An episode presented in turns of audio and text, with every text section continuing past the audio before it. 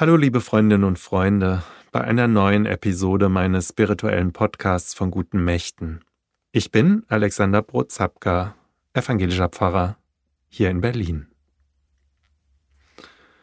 Sören Kierkegaard ist sicherlich einer der bekanntesten und einflussreichsten Philosophen Dänemarks. Er wurde 1813 als letztes von sieben Kindern geboren. Seine Eltern waren bei seiner Geburt bereits 57 und 45 Jahre alt. Alle seine drei Schwestern und drei seiner vier Brüder starben sehr früh. Nur sein Bruder Peter Christian und er überlebten seine Eltern. Sein Vater, ein tief religiöser Mensch, der Sören sehr geprägt hat, war ein in sich gekehrter, grüblerischer und schwermütiger Mann, wie Sören letztendlich auch. Nach dem Tod seines Vaters erbte er 30.000 Reichstaler, die ihm ein Leben ohne Lohnarbeit sicherten, wenn es auch in den letzten Jahren seines kurzen Lebens finanziell immer enger für ihn wurde. Søren Kierkegaards Leben hat sich fast nur in der dänischen Hauptstadt Kopenhagen abgespielt, abgesehen von Aufenthalten an der dänischen Küste und zwei Reisen nach Berlin. Es ist also recht arm an äußeren Ereignissen, dafür aber reich an inneren Konflikten. Er war Zeit seines Lebens ein innerlich zerrissener Mensch mit vielen seelischen Konflikten, nachzulesen in seinen ganz umfangreichen Tagesbuchaufzeichnungen. Kierkegaard sah sich in der Nachfolge Christi und löste aus religiösen Gründen auch die Verlobung mit Regine Olsen, weil er sich nicht dazu imstande sah, sie glücklich zu machen. Für Politik und Zeitgeschehen interessierte er sich kaum, um seine finanziellen Angelegenheiten ebenfalls nicht. Kurz vor seinem Tod nahm er den Kampf gegen die protestantisch-lutherische Amtskirche auf, die er als lau und als nur äußerlich betrachtete. Er wirft dieser Kirche vor, das Christentum nicht zu vertreten, sondern effektiv zu verhindern. Das amtliche Christentum und seine Riten seien eine Fälschung, eine Lüge, ein Komödienspiel und würden dem wahren Christentum und der Nachfolge Jesu entgegenstehen. Inmitten dieses Streits und am Ende fast pleite brach Sören Kierkegaard 1855 auf Kopenhagens Straßen von einem Schlaganfall getroffen zusammen und starb wenige Wochen später in einem Krankenhaus seiner Heimatstadt mit 42 Jahren. Kierkegaard hat es sich, seinen Mitmenschen und seiner Kirche Zeit seines Lebens nicht leicht gemacht. Die Nachfolge Jesu war sein Thema und damit auch das Leiden. Er hat um die Wahrheit gerungen und für sie gekämpft und war dabei sicherlich kompromisslos. Und er war ein zutiefst mystischer Mensch, der mit Gottes Gegenwart gerechnet hat, auch im Gebet.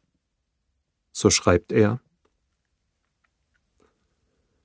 Als mein Gebet immer andächtiger und innerlicher wurde, da hatte ich immer weniger zu sagen.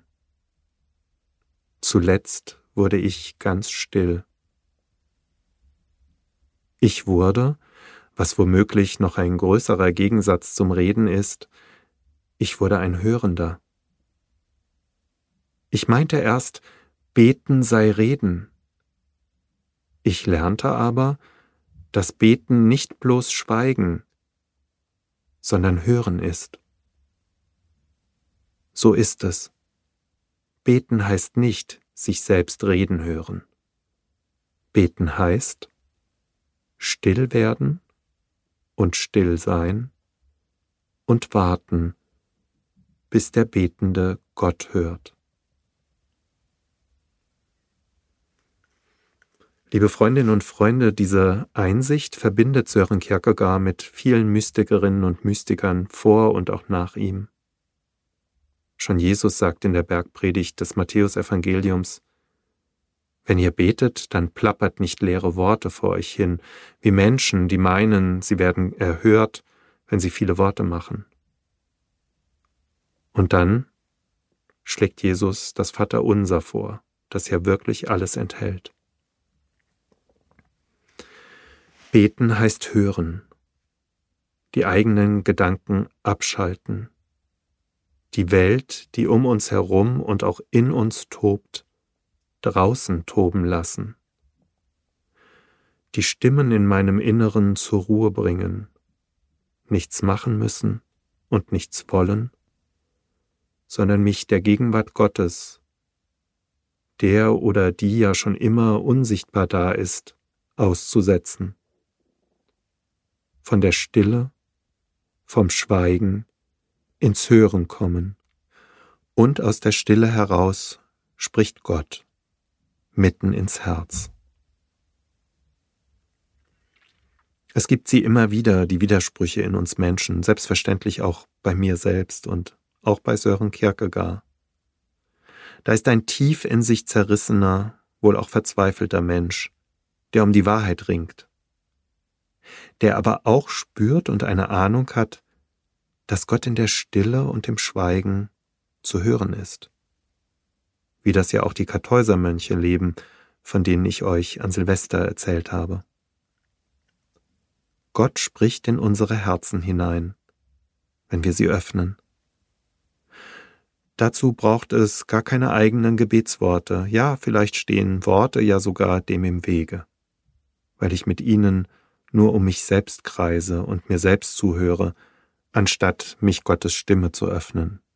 Vielleicht ist die ja kaum wahrnehmbar, vielleicht nur durch ein zartes Rauschen.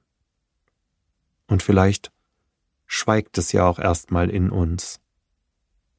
Aber und das haben Sören Kierkegaard und viele Mystikerinnen und Mystiker gespürt und erfahren.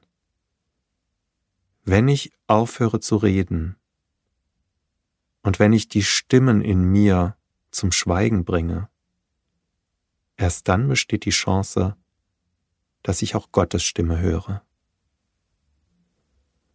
Ich wünsche euch, liebe Freundinnen und Freunde, immer wieder solche Augenblicke stillen und hörenden Betens wo unsere Seelen zur Ruhe kommen und Gott in mein Leben hinein zu sprechen beginnt. Tschüss, euer Alexander Brotzapka.